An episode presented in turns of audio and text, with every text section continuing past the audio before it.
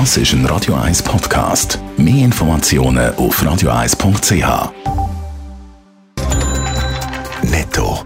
Das Radio 1 Wirtschaftsmagazin für Konsumentinnen und Konsumenten wird Ihnen präsentiert von Blaser Greinicher.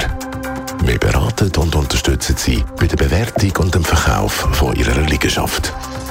blasergreinicher.ch Adrian Sutter.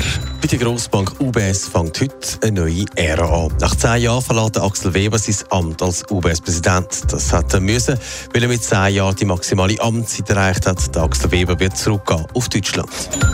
Der Industriekonzern Sulzer ist erfolgreich ins erste Quartal von dem Jahr gestartet. Man hat Aufträge im Wert von über 800 Millionen Franken an Land ziehen. Das ist ein Plus von 15 Prozent. Mit dieser Mitteilung hat Sulzer die Erwartungen der Analysten übertroffen. Die deutsche Regierung will weitere Flächen freigeben, wo darauf Windräder zur Stromerzeugung gebaut werden. Die Regierung hat sich auf neue Regeln geeinigt. Mit denen würde der Weg frei werden, um bis zu 1000 neue Windräder in Deutschland zu bauen. Nach zehn Jahren bei der UBS tritt der Axel Weber ab. Wir haben es vorher gehört. Neuer Präsident von der Grossbank wird ein Banker aus Irland. Adrian Sutter an der heutigen Generalversammlung soll bestätigt werden. Was weiß man von ihm?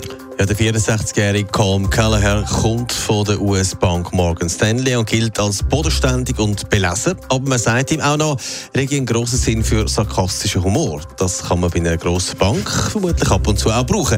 Er hat nach der Finanzkrise der Bank Morgan Stanley unter anderem dazu verholfen, dass sie aus ihrem Ruf als Abzockerbude zu einer der grössten Vermögensverwalter geworden ist. Aber es ist halt auch so, für Wirtschaftsprofessor Axel Weber kommt jetzt ein Historiker. Ja, das ist wahrlich außergewöhnlich für einen Banker. Er hat ursprünglich in Oxford studiert und sich dann das Finanzwissen quasi on the job angeeignet. Der Axel Weber hat übrigens seinen Nachfolger schon in den letzten Wochen dort UBS geführt und ihn eingeschafft. Die beiden verstehen sich offenbar recht gut, wie der Blick schreibt.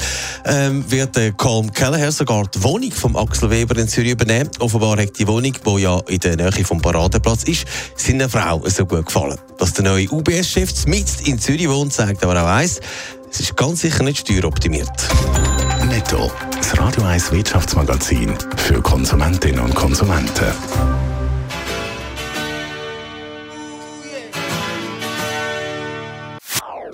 Das ist ein Radio 1 Podcast. Mehr Informationen auf radio1.ch.